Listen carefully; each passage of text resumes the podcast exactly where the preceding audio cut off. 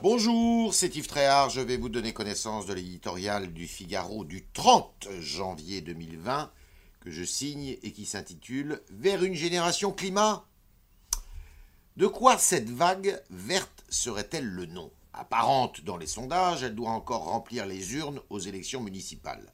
Rien n'est joué, mais la tentation écologiste pourrait bousculer la donne, voire l'emporter, dans plusieurs villes. Rouen, Bordeaux, Montpellier, Lyon, Perpignan. Hors des grands centres urbains, en revanche, la fièvre verte ne semble pas gagner la France des Gilets jaunes. Les problèmes de fin de mois et ceux de la fin du monde ne convergent pas. Preuve que l'écologie est d'abord une affaire de citadins.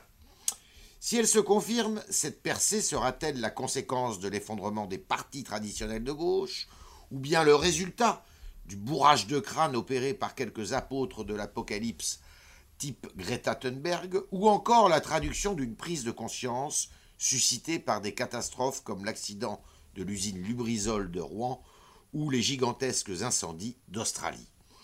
Toutes les explications sont possibles et toutes les nuances de vert sont dans l'électorat. Seule certitude, Emmanuel Macron n'a pas su répondre aux craintes des uns et aux aspirations des autres.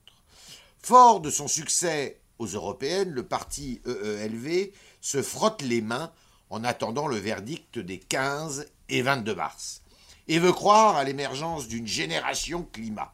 Lui qui n'avait pas de candidat à la dernière présidentielle s'imagine déjà aux commandes du pays en 2022.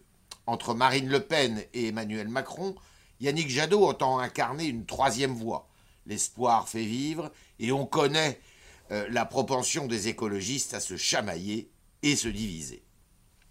La défense de l'environnement est une cause trop importante pour être laissée entre les seules mains des écologistes. Les, les autres formations se montreront-elles à la hauteur de l'enjeu? Pour faire bonne figure, au municipal, leurs candidats rivalisent d'idées souvent baroques. C'est regrettable.